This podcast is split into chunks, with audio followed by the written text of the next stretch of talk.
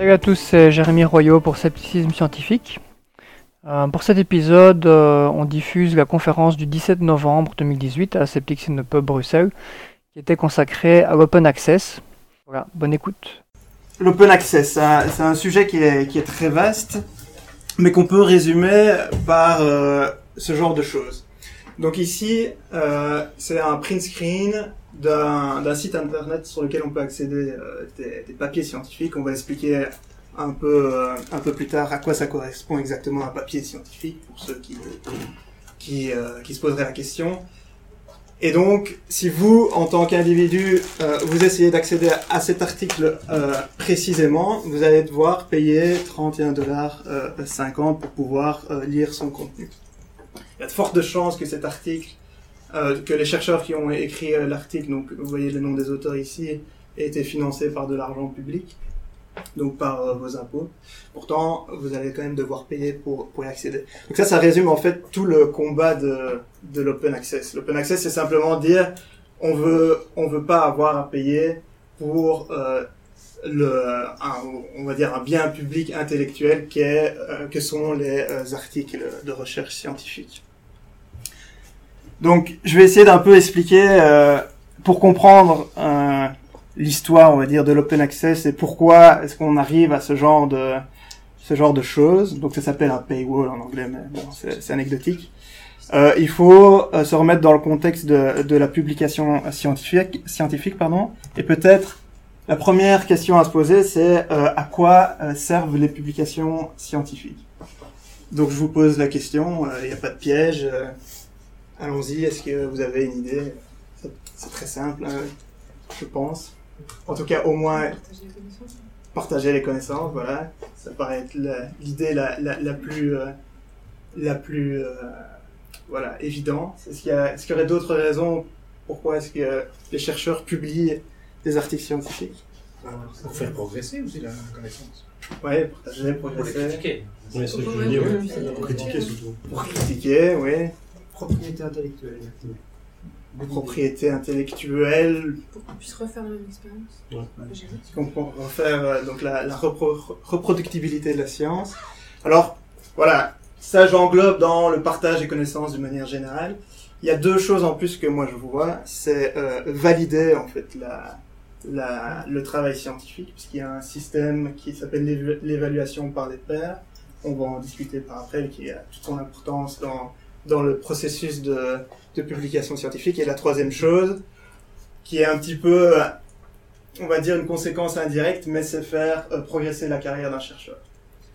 Donc, euh, un, un- au jour d'aujourd'hui, si vous voulez faire carrière en recherche, il faut publier.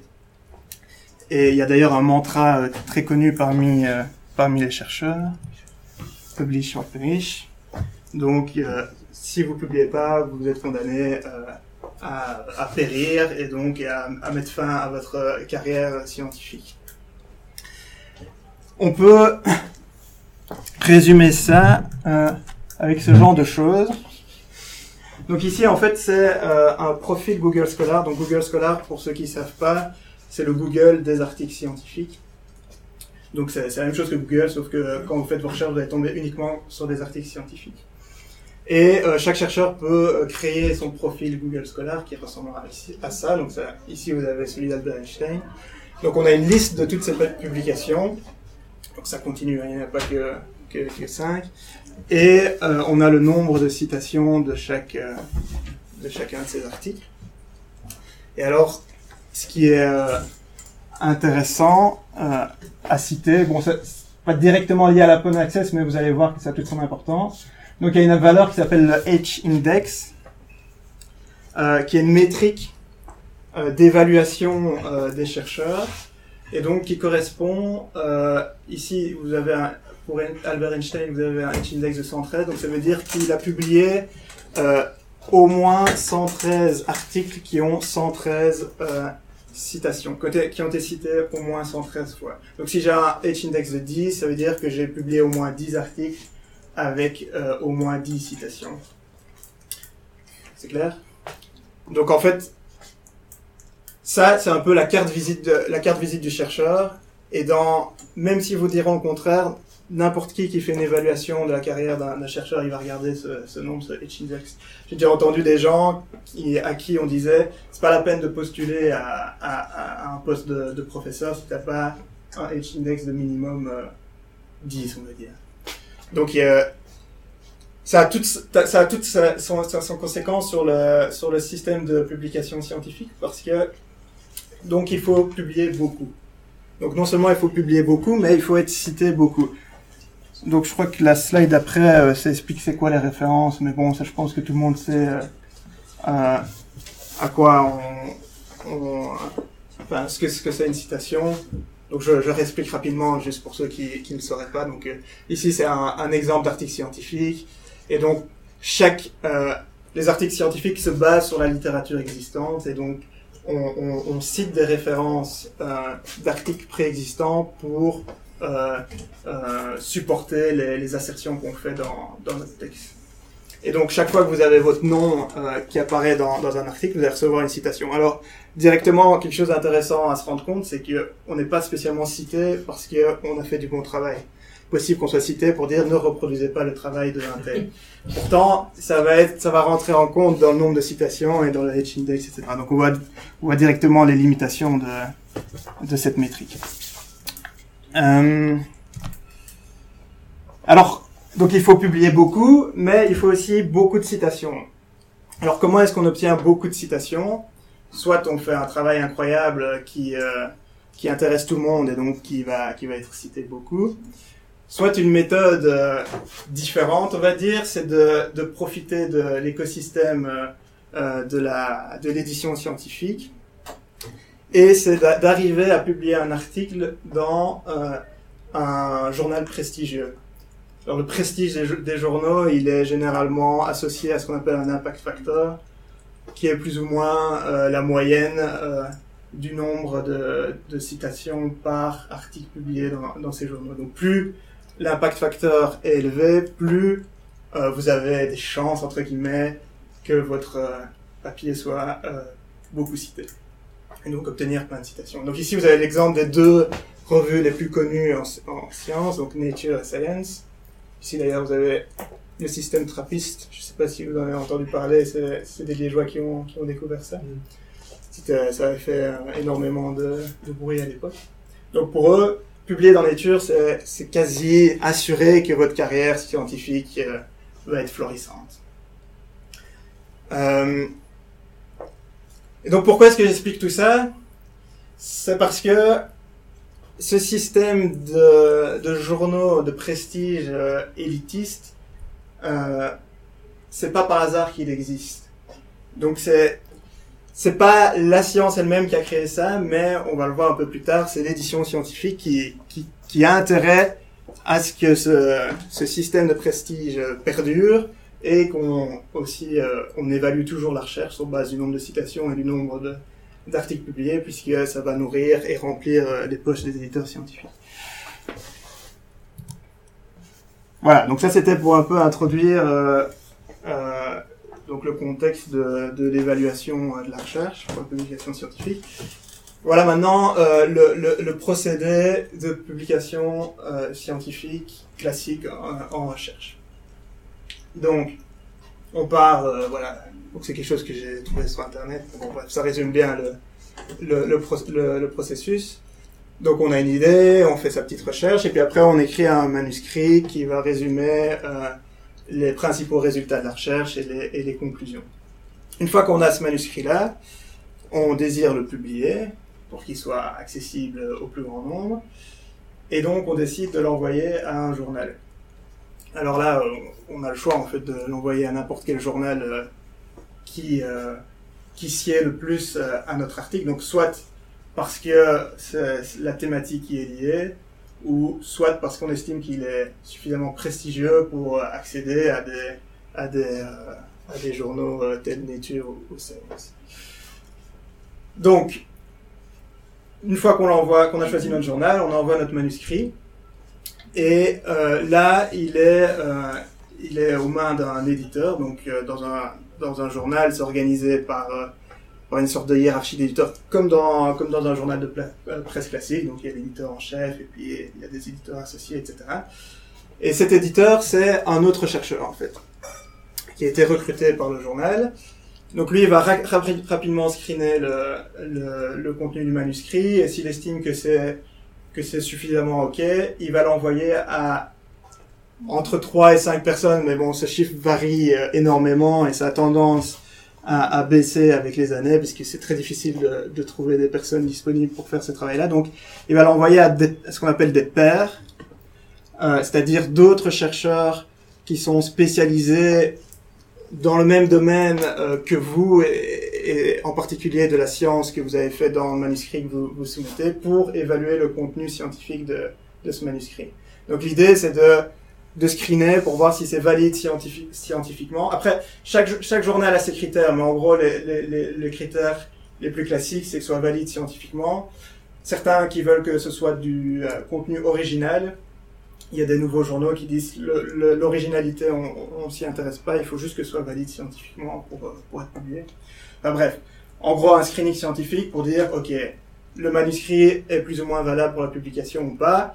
Alors, on récolte les avis des, des, des différents pairs et l'éditeur, en fonction des avis de chacun, va prendre euh, une décision sur le manuscrit. Donc il y a trois possibilités. Soit euh, il a accepté tel quel, donc sans modification, et on peut publier. C'est très très rare, parce que ça voudrait dire que vous avez fait un travail excellent et qu'il n'y a, y a rien à dire.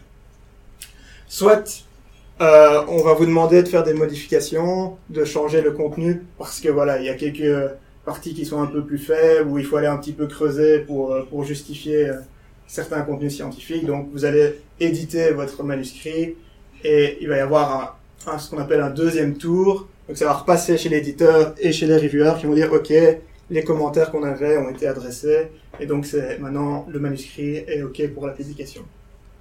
Alors le dernier, la dernière possibilité, c'est que ce soit rejeté. Et donc euh, le manuscrit est jugé euh, inapte à publication euh, pour euh, voilà tout un tas de raisons, s'il n'est pas valide scientifiquement, etc. Et donc s'il est refusé, ce qui est possible de faire, c'est il est possible qu'il soit refusé parce qu'il rentre pas dans la thématique du journal. Il est possible qu'il soit refusé parce que le journal est, trop prestigieux entre guillemets pour la qualité de votre recherche. Alors si c'est le cas, ce que souvent les chercheurs font, bah, ils vont publier dans, dans le, jour- le journal qui est un peu moins prestigieux, ils vont, ils vont retenter leur chance, etc. Tout ce procédé-là, en fait, euh, pourrit un petit peu le, procédé de publication scientifique, parce que ça fait, euh, on répète le travail plusieurs fois. Simplement parce que euh, on a décidé qu'il y avait des prestiges dans, les journaux, etc.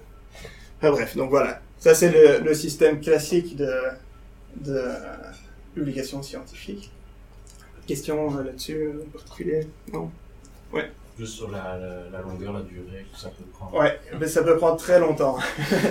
Donc ça, ça dépend vraiment des journaux et de... En fait, le, le temps, il est principalement lié euh, à cette étape-ci. Bon, l'éditeur peut être lent aussi, mais euh, généralement, c'est assez rapide. Donc, on peut avoir très rapidement une première décision, euh, donc rejetée parce que c'est- ça rentre pas dans, dans le journal, etc. Donc, on peut passer à autre chose. Donc, ça, ça, c'est- mais parfois, ça prend même cette même cette étape-là peut prendre du temps, parce que donc ces personnes-là, comme j'ai dit, c'est des chercheurs comme comme des autres. Donc, ils ont plein d'autres choses à faire, et c'est de de l'activité qu'ils font en plus. Et on le verra après, ni l'éditeur, ni les reviewers ne sont payés. Euh, mais ce qui prend généralement plus longtemps, c'est cette étape-là de reviewing. Et alors, éditer ton manuscrit, parce qu'en fonction des commentaires, tu peux, voilà, ça, ça peut prendre plus ou moins longtemps. Et parfois, il y a plus plus qu'un tour. Donc tu l'édites, et puis on fait, ok, les commentaires sont bien, mais on a des nouveaux commentaires, il faudrait recommencer. Et ça peut faire deux, trois, quatre fois comme ça. C'est plus rare, mais ça arrive. Généralement, c'est euh, dans presque 80% des cas, c'est euh, tu dois éditer ton, euh, ton ton manuscrit et puis après ça repasse et c'est ok, et c'est et c'est publié. Encore une petite question. Ouais. Est-ce qu'il y a une clause d'exclusivité comme quoi, on, quand on soumet un article à un journal, on ne peut pas le, le soumettre à un autre Donc c'est un à la fois. Ouais, c'est ouais, ouais. Ouais, ouais, sinon, euh, j'ai envie de dire que les, les gens l'enverraient à, à 10 journaux à la fois, sans problème. Euh, voilà. Ah ouais, non, je reviens là. Ouais, donc on revient maintenant euh, à cette histoire de de, open access, puisque donc une fois que c'est accepté, on est à la publication et en fait on, on est à ce stade-là. Quoi. Notre papier, il est disponible sur un site internet, il est aussi euh, encore imprimé, pas dans tous les cas, mais dans certaines revues, toujours imprimé et distribué euh, aux bibliothèques euh, académiques qui ont des abonnements aux journaux. Mais généralement, euh, en tant que chercheur euh, moderne, on va dire, on y accède par Internet. Donc il va se retrouver sur une plateforme sur Internet. Et les chercheurs qui ont l'accès, euh, soit qui payent euh, euh, voilà, les 31,50$, soit qui font partie d'une université qui a un ou une autre institution, mais bon, généralement c'est les universités qui sont abonnées à ce journal-là, peuvent accéder au contenu de la recherche. Donc maintenant, euh, on va aborder l'open access à proprement parler. Donc ça c'est la définition euh, de l'open access. Donc ce que vous voyez ici, bon c'est en anglais, hein, mais euh, bon c'est pas très grave, mais euh, c'est la définition qui a été donnée de qui a été donnée pardon, de l'open access pour la première fois lors de la Budapest Open Access Initiative, donc qui était une conférence qui a eu lieu en 2002, où ils ont défini en gros euh, à quoi ça correspondait. On peut le résumer par ce qui est mis au-dessus, donc c'est simplement enlever les, les obstacles majeurs à l'accès, au partage et à la réutilisation des outputs de la recherche. Et alors pour ceux qui connaissent, euh, ça c'est les, licences Creative Commons. Qui connaît les, licences Creative Commons? Ok. Euh, et donc, l'open access, c'est l'équivalent de la CC BY euh, licence Creative Commons. Donc ces licences-là, en fait, c'est des licences qui ont été créées pour simplifier les histoires de, de, de copyright euh, dans, euh, pour n'importe quel euh, en fait produit qui a besoin d'avoir un copyright associé. Et donc, les, tout, chaque symbole euh, définit un peu les conditions euh, de, de partage du document. Donc en partant d'ici, avec tous les, tous les droits réservés euh, à l'auteur, jusqu'au dernier euh, stade où c'est complètement ouvert, on peut en faire n'importe quoi.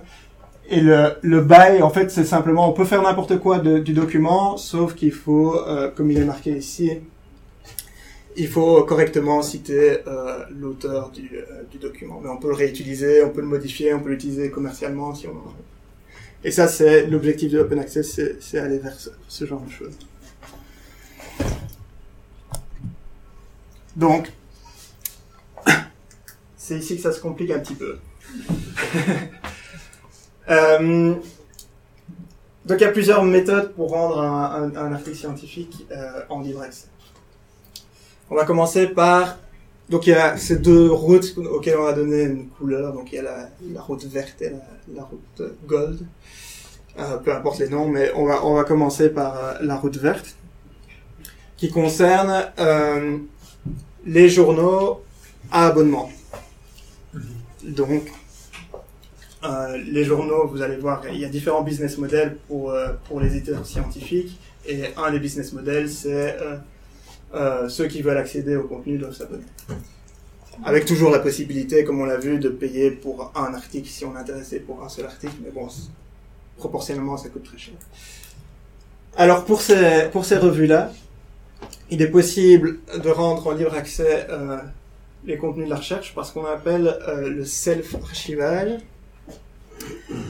Euh, c'est une notion un petit peu euh, confuse euh, liée au, copyright et aux politiques des, publishers.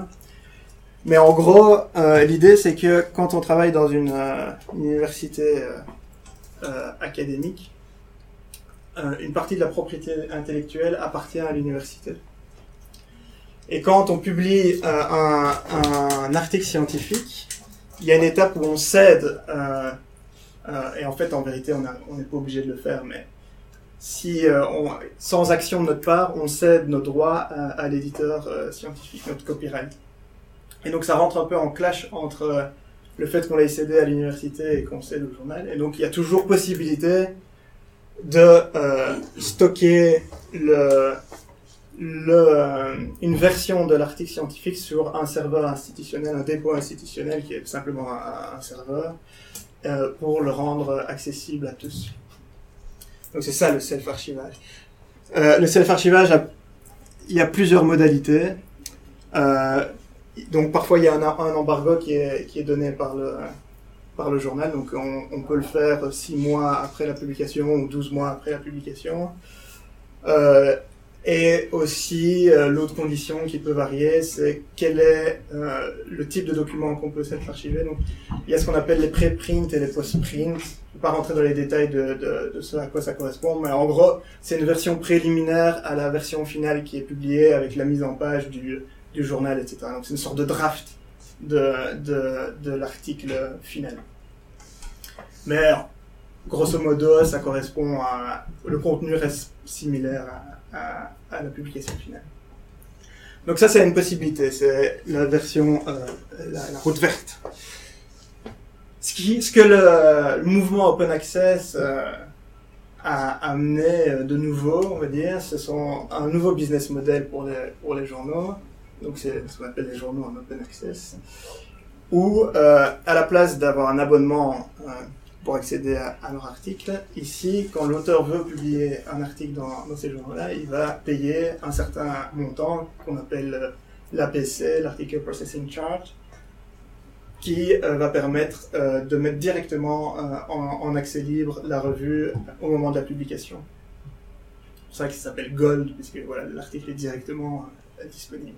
Ce montant, il varie euh, très très fort en fonction des journaux.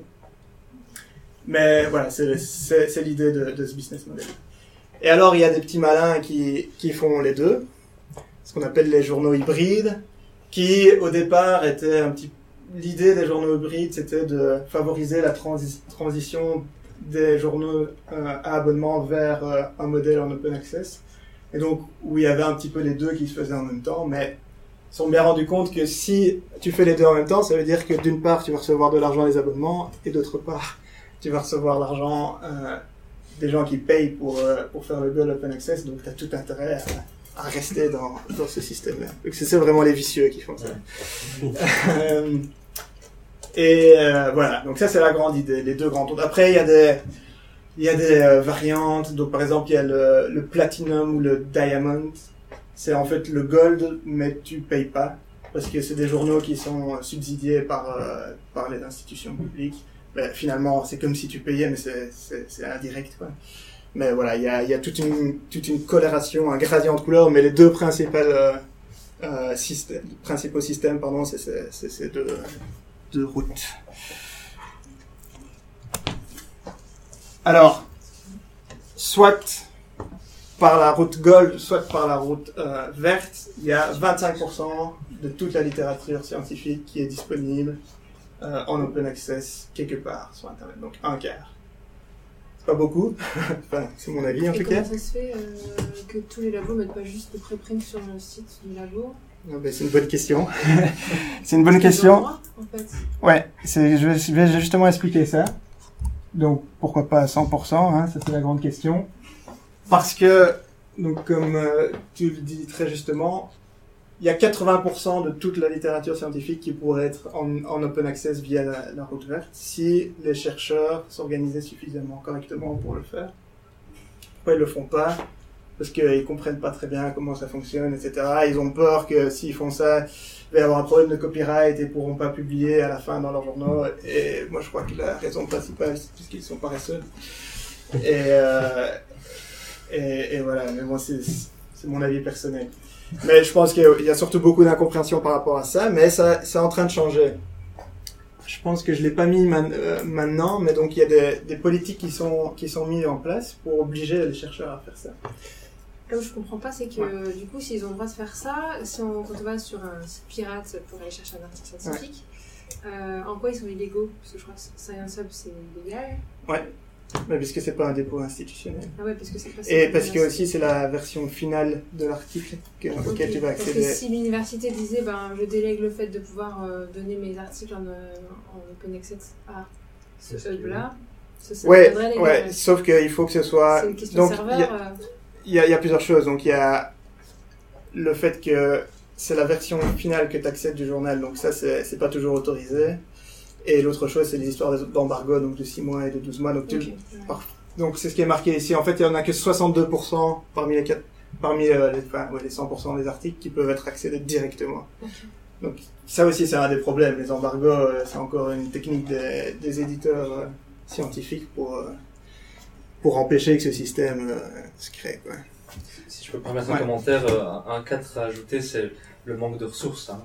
Oui, aussi, ouais, il faut- que, ouais, ouais, Il faut des serveurs, il faut des systèmes d'interface web pour y accéder, ça demande des, des, des- développeurs, des gens pour maintenir ce serveur. C'est pas, c'est pas une évidence de, de, de publier, de Ça- rendre ça disponible sur Internet Ouais, gratuitement. je crois que ça coûte quelque chose comme 4 dollars par, par article. C'est vrai que ça, ça, ça- c'est un- Mais il faut que l'Institut paye les gens qui vont maintenir les serveurs, faire le code pour accéder à ça.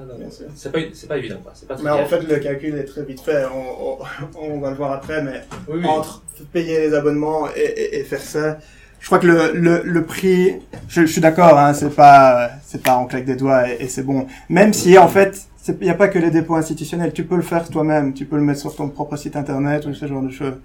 Donc euh, il y a quand même un côté individuel euh, où euh, si tu as vraiment envie de le faire, tu, tu peux y arriver. Mais je suis d'accord, c'est c'est un peu plus compliqué. Moi, c'est je, je tire le trait. euh, Donc si moi volontairement. demander euh, à plein de chercheurs leur préprint et que je les mets sur un site indépendant, c'est légal. Avec si c'est pas si, si, si, Diminuons. si c'est pas je pense pas parce que là ce serait tu vois c'est pas tes articles Ouais. donc tes propres articles ça tu peux le faire ou alors ou alors sur un dépôt institutionnel de l'université Faut que ce soit en leur nom. en fait. il faut qu'il y ait un lien avec euh, donc soit avec l'institution soit c'est tes propres articles. Celui qui a les droits sur l'article. ouais voilà c'est ça. Mais euh, si tu veux le faire fais-le. Quoi. donc mais une des, une des autres raisons pour lesquelles euh, ça fonctionne pas c'est c'est pour pour ça quoi. Donc Elsevier c'est le principal éditeur euh, d'articles scientifiques au monde. Il y en a cinq qui euh, qui couvrent 50% des articles publiés et son euh, sa marge bénéficiaire c'est de 36% il n'y a aucune industrie au monde qui fait des marges aussi élevées donc, 36% de bénéfices. hein. Ça veut dire que si euh, Elsevier était euh, organisé par, euh, par les fonds publics, on récupérait 36% qu'on pourrait utiliser pour autre chose. Et on parle de milliards de, de chiffres d'affaires pour ces, ces industries. Je crois que j'ai une autre. Ouais, voilà, j'ai une autre. Donc ça, c'est avec des chiffres un petit peu plus récents, je pense. Donc si on compare par exemple là, c'est toujours la la, la marge euh, la marge bénéficiaire. Donc Walmart, c'est un grande chaîne de supermarchés aux États-Unis. La comparaison avec Elsevier, c'est c'est un truc incroyable. Alors comment ça se fait qu'ils ont des marges au- aussi élevées? Tout simplement grâce à ce bon monsieur qui s'appelle Robert Maxwell. Je sais pas si vous voyez qui c'est. Qui était un, un homme politique britannique, mais surtout qui a qui a été un peu à, l'investigation à l'initiation pardon de du système de, publication scientifique moderne. Donc il s'est rendu compte de, plusieurs choses. Donc la première chose c'est qu'il s'est rendu compte que euh, c'était possible de d'avoir le système comme je l'expliquais tout à l'heure. Donc euh, si je remonte peut-être euh, pour revenir. Un système où on fait travailler tout le monde et on et on paye personne. Donc, ni les éditeurs, ni les reviewers, ni les auteurs ne sont payés. Mais en plus, les auteurs payent pour accéder à, à leurs propres tra- travaux. Donc c'est le meilleur business model du monde. A- on paye personne, mais on fait et on fait payer ceux qui ont produit la, le, le contenu. Euh, et en plus de ça, euh, au début en tout cas quand l'édition scientifique a un peu grandi, euh, il s'est rendu compte aussi que, comme c'était financé par des fonds publics, en recherche scientifique, il n'y a pas de limite euh, à, l'accès. En fait, la propriété intellectuelle, on, aimerait bien avoir accès à tout. Et donc lui, il s'est rendu compte de ça, que quoi qu'il arrive, on voudrait avoir accès euh, à n'importe quel euh, journal. Et donc, ce qu'il a fait, sa stratégie, c'était de multiplier les journaux. Donc il allait trouver des, gens, des, des, éditeurs potentiels, il disait ah tu ferais pas un journal sur, euh, je sais pas moi, la physique quantique euh, de je sais pas quoi, puisque ça n'existe pas et tu... Et donc c'était, son, son style aussi c'était de rajouter International Journal of, parce que ça faisait un petit peu plus prestigieux, etc.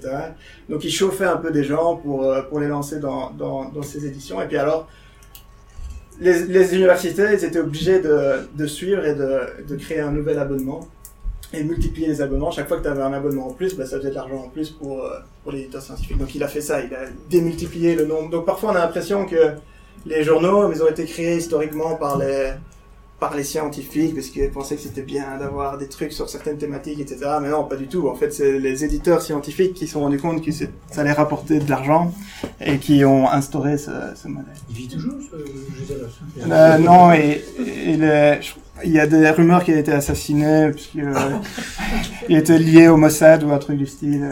On l'a- On l'a retrouvé mort dans l'eau tout près de son yacht. euh, Mais ouais, enfin, ouais. Donc ça, ouais, c'est ce qui explique le business model. Euh, alors, cette industrie, évidemment, a un pouvoir énorme. Alors, ça, c'est une histoire un petit peu tragique euh, du mouvement euh, Open Access. Quelqu'un qui connaît ce monsieur? Ouais. Donc, Aaron Swart, c'était un peu un génie de l'informatique. À 15 ans, je crois qu'il avait, il a rejoint le MIT ou quelque chose comme ça. Qui s'est pris de passion pour la question de l'open access. Et donc, il s'est rendu compte qu'il pouvait faire quelque chose pour euh, rendre euh, la littérature euh, accessible à tous. Donc, en hackant un serveur d'un journal, il a, il a distribué comme ça toute une série d'articles. Et donc, on lui a, on lui a intenté un procès qui l'a poussé au suicide, en fait. Et il y a, pour ceux que ça intéresse, donc ça c'est le nom du, sur YouTube, vous pouvez voir, il y a, il y a un documentaire sur, sur son histoire, donc c'est très intéressant. Donc c'est vraiment au cœur de, du phénomène de l'open- access et de la puissance qu'ont les éditeurs sur, euh, sur ces questions. Alors celle qui résiste, on, l'a mentionné euh, tout à l'heure, c'est Alexandra Elbakien. C'est une Kazakh euh, qui a aussi quelques petites connaissances en informatique et qui a en gros piraté, enfin qui a téléchargé en tout cas, euh, parce que c'est pas vraiment piraté, mais elle a téléchargé presque euh, l'ensemble de la littérature scientifique existante. Euh, et elle l'a mis en accès libre sur, euh, sur des serveurs qui sont distribués un peu partout dans le monde. Donc, Qui euh, change tout le temps. qui changent assez régulièrement, puisque, euh, voilà, bien sûr. Donc, il y a- il y, a deux procès qui sont, enfin, qui ont été, euh, qui sont terminés d'ailleurs. hein. Donc, elle doit, doit payer 15 millions et 4 millions. Donc là, elle est en- on ne sait pas exactement où elle est. Et, euh, et voilà, donc c'est un moyen euh, d'accéder euh, à la recherche. Personnellement, j'utilise tous les jours, et c'est, marrant parce que, c'est en fait ça, c'est, le syndrome un petit peu de, la recherche scientifique aussi parce que je l'utilisais même euh, quand quand je travaillais à l'université et que j'avais accès aux journaux. Parce que c'était tellement plus facile d'utiliser ce site-là que par paresse euh, je faisais ça. Donc en fait en, théorie on devrait arriver à un système comme ça mais qui soit légal. Après le problème de ça c'est que ça ça dévie un petit peu le la on va dire le focus de la communauté sur un système qui est illégal. Alors que, comme on l'a vu tout à l'heure, il y a moyen de mettre 80% de... Simplement, euh, c'est- c'est- c'est- bon, il faut un petit peu s'organiser, créer des infrastructures, etc. Mais par rapport au coût que, ça représente pour les universités, c'est peanuts. Donc, euh, il y a moyen de s'organiser pour faire que ceci soit, légal. Et puis, je sais pas combien de temps ça va durer. euh, Peut-être qu'un jour, ils vont arriver à, à l'avoir. Alors, est-ce qu'il y a des critiques de l'open access? Une des critiques principales que, que font euh, les détracteurs, détracteurs ou détraqueurs Détracteurs. Euh, c'est euh, que ça a amené à l'apparition de ce qu'on appelle les, les, euh, les éditeurs prédateurs, qui sont en fait, euh, donc, si vous vous rappelez le modèle Gold Open Access, on paye à chaque fois qu'on publie. Et si vous vous rappelez, les chercheurs ont intérêt à publier. Donc, qu'est-ce qui est apparu Évidemment, c'est des journaux qui, entre guillemets, intrinsèquement, enfin, euh, garantissaient euh, la publication euh, des articles que les, que les scientifiques soum- soumettaient, même s'ils étaient de qualité basse, pour récolter de l'argent. Donc, en, se basant sur le fait que il y, a, toute une communauté scientifique, et en particulier, bon, c'est pas contre eux que je dis ça, mais asiatiques ou indiennes, etc., qui, qui émergent, etc. Et donc, il y a intérêt à avoir plein de publications, etc. Et donc, il va faire appel à ces euh, éditeurs prédateurs pour faire passer de, la recherche qui est de qualité moins bonne. Euh, et donc, il va créer un écosystème comme ça de, journaux qui n'ont pas de légitimité scientifique et qui vont s'en mettre plein les poches. Et donc, la critique, c'est de faire l'amalgame entre ces éditeurs euh, qui sont évidemment en open access euh, et le courant open access en, général. Alors moi, je trouve ça un petit peu... euh, euh, c'est quand même assez amusant qu'on appelle ça les, éditeurs prédateurs après ce qu'on vient de voir sur les profils euh, des OVI. Mais en fait, ça n'a rien à voir. L'open access, ça c'est juste une... c'est juste des, gens malins qui, profitent du business model, mais il faut dissocier ça à la cause de, l'open access, donc simplement laisser euh, les, euh, les documents euh, ouverts.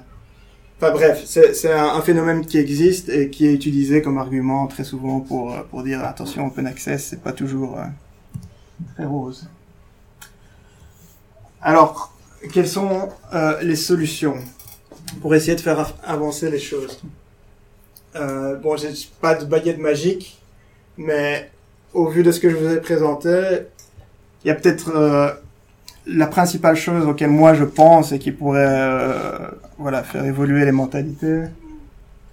Donc ça c'est une première chose, oui, on en a déjà parlé. Donc c'est établir des politiques pour euh, forcer les chercheurs à mettre leur leur article en, en green open access. Donc ça c'est c'est un, une, un arrêté, je sais pas comment on dit, un décret, voilà. Un décret qui a été publié au Moniteur belge, donc euh, de la communauté française, hein, il y a quelques mois, qui oblige en fait les chercheurs de la communauté française à, Donc si vous êtes chercheur en communauté française, sachez que vous êtes obligé de le faire. Si euh, votre euh, recherche a été, euh, a été publiée euh, sous des fonds publics, et alors, pour un peu forcer les chercheurs à le faire, il y a, il y a l'idée que l'évaluation des chercheurs pour obtenir des, des, des crédits, des fonds, des bourses euh, euh, par des, sur des fonds publics se fait uniquement sur euh, les documents qui ont été euh, publiés dans les dépôts institutionnels. C'est un moyen de forcer un petit peu. Est-ce que vous étiez au courant? Ouais? Non? Donc c'est marrant. C'est la même règle chez les néerlandophones belges ou pas? Euh, ça c'est communauté française. Euh, je suis pas sûr qu'en qu'en communauté néerlandophone c'est... euh, c'est- ouais, bah oui, c'est toujours la même chose, euh, le même problème. Mais à mon avis ça va pas tarder. Mais ouais, c'était le parcours, je crois a... C'était un peu un fers de lance. Euh, C'est récent, c'est ouais, c'est récent. c'est récent. Ouais, c'est le 28 mai 2018. Et donc au niveau européen, il y a le plan S, donc c'est aussi toute une association de euh, de fonds euh, de, de la recherche qui seront euh, mis ensemble pour euh, pour voilà, c'est la même chose que la loi juste avant, mais ils ont établi des principes pour lesquels ils aimeraient encourager l'open access, donc en essayant de forcer un petit peu les les personnes qui bénéficient de leur de leurs fonds à pratiquer euh, voilà une certaine éthique scientifique en publiant dans les dans les revues open access quand c'est possible et en mettant dans dans les dépôts institutionnels ce qui n'est pas ce qui n'est pas en goal open access etc etc euh, alors euh, une autre méthode peut-être ce serait alors là qui est un peu plus fondamentale ce serait d'essayer de de changer le système d'évaluation euh, de la carrière des- chercheurs. Donc essayer de, de voilà d'arrêter de se concentrer, de se focaliser sur ce nombre de citations et nombre de papiers publiés, qui euh, entretient euh, le, système de l'édition scientifique existant. Donc voilà, ça c'est un exemple. Je vous montre ça juste pour illustrer, mais donc ça c'est une entreprise qui s'appelle Altmetric qui euh, qui propose voilà une métrique alternative comme le nom l'indique qui est simplement pour chaque article publié euh, ça collecte un petit peu l'impact médiatique qu'a eu ce- cet article dans le monde. Donc en prenant euh, les tweets, les, euh, les, les, les revues de presse, les blogs, etc., etc., etc. Et donc qui est un peu une méthode alternative pour, euh, pour évaluer l'impact des articles, tout simplement. Mais bon, il faut être honnête que si tu publies dans un, dans un article prestigieux, il y a forte chance que ton, que ton euh, soit, soit plus élevé. Donc c'est quand même assez corrélé au final. Alors ça c'est un autre exemple. Encore, je, cite juste euh, comme exemple, mais c'est pour illustrer. Alors plutôt que de focaliser juste sur citation article, on pourrait se focaliser sur d'autres euh, contributions des auteurs à la, à la communauté euh, scientifique. Donc ici, c'est un site qui s'appelle euh, Publon, en bon français, euh, qui est un, site qui collecte euh, les informations sur les, les, re- les reviews qui ont été faites par les, chercheurs. Parce qu'il faut savoir qu'au jour d'aujourd'hui, donc ce travail de reviewing, qui est un travail très important, comme, on l'a vu plus tôt, il est très facile, il est très difficile de, de le valoriser puisqu'il est anonyme la plupart du temps. Donc personne ne sait que c'est vous qui avez fait le, travail et, euh, et n'est pas pris en compte par, euh, par les personnes qui, euh, qui évaluent les chercheurs. Donc ça c'était un peu un- une plateforme qui s'est mise en place pour essayer de, changer la donne. Donc simplement ça, ça prend en compte le nombre de reviews que tu as faites et avec quelques petites statistiques, etc. par rapport à la moyenne, etc. C'est un, chouette moyen de, de valoriser un peu ton travail de, de reviewer, je trouve. Alors pour ouvrir un petit peu plus euh, le sujet, euh, sur l'open science, donc là j'ai parlé que d'open access jusqu'à présent, euh, parce que c'était le pr- principal thème, on va dire. On peut, pourrait appliquer les principes de, l'open access à, à toutes les étapes de la démarche scientifique. Donc ici j'aime bien ce slogan-là de dire que open science c'est- juste finalement de la science, mais faite de la, meilleure manière possible. Alors je mets juste ça, je crois que c'est ma dernière slide, pour illustrer, parce qu'on pourrait parler des heures sur tout ce qui est possible de faire. Donc ici vous avez un, résumé de- des étapes de la, de démarche scientifique, donc avec l'étape de la recherche, de l'analyse, de l'écriture de votre manuscrit, la publication, et puis euh, la communication. Et pour toutes ces étapes, il y a des exemples d'outils open qui sont disponibles au jour d'aujourd'hui pour voilà, ouvrir euh, chacune de, ces euh, étapes à, la communauté scientifique au sens large. Pourquoi c'est important? Euh, Puisqu'il y a une grosse crise, j'ai pas mis, euh, je voulais le faire, mais j'ai oublié, une grosse crise de la reproductibilité de la recherche euh, en sciences. Donc avec ce qui est publié pour le moment, en fait, c'est parfois quasi impossible de reproduire euh, les, résultats obtenus dans les articles. Donc ça pose vraiment question parce que déjà pour une chose, pour être sûr que ce que les, ce que les personnes ont montré sont, sont c'est des résultats exacts, c'est pas des résultats où ils ont triché, ils ont un peu modifié euh, certains, certaines données, etc. Ensuite, pour euh, construire et pour euh, plus rapidement euh, s'approprier les résultats de la recherche et aller de l'avant, construire sur ce qui a déjà été fait, plutôt qu'essayer de d'aller euh, voilà chercher. Donc par exemple le code typiquement. Partager simplement le code de ta recherche ça paraît des choses qui, qui sont assez fondamentales mais qui se font très peu.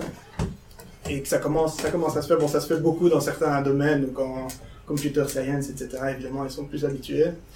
Mais ça s'ouvre à, à, d'autres euh, domaines scientifiques. Donc il y a plein d'outils qui qui sont en train de se créer pour euh, voilà permettre d'une manière générale d'ouvrir euh, toutes les, les étapes de la démarche scientifique. Voilà, je pense que c'est tout. Ouais. Et peut-être juste cette slide là, maintenant que je me rappelle que je l'avais. Euh, parce qu'il y a une question qui pourrait être intéressante de se poser, c'est de savoir combien ça coûte finalement de publier euh, un article scientifique. Ici, c'est quelques chiffres de la littérature. Donc le coût moyen, c'est entre 3500 et 4000 dollars. Donc ça couvre l'ensemble des frais du journal. Donc il faut savoir dedans, il y a du marketing, il y a des bazars, etc. comme ça qui n'ont rien à voir avec la, recherche à proprement parler qu'on pourrait euh, supprimer si, si, si on a envie. Donc le coût dans Nature, c'est entre 20 000 et 30 000 dollars, évidemment, un coût très très élevé.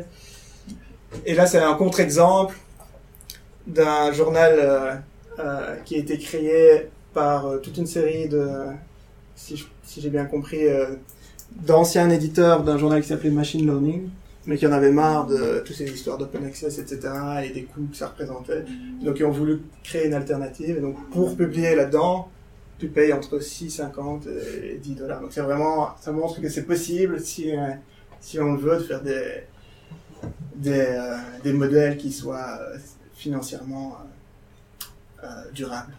Et il y a aussi d'autres modèles euh, sous forme d'abonnement. Donc parfois on peut payer un abonnement et on publie autant d'articles qu'on veut dans, le journal. Le problème c'est que souvent ces journaux qui arrivent comme ça, ils ont une mauvaise réputation, donc ça prend du temps avant que euh, les scientifiques s'approprient. euh, euh, voilà, c'est des choses. Voilà, merci.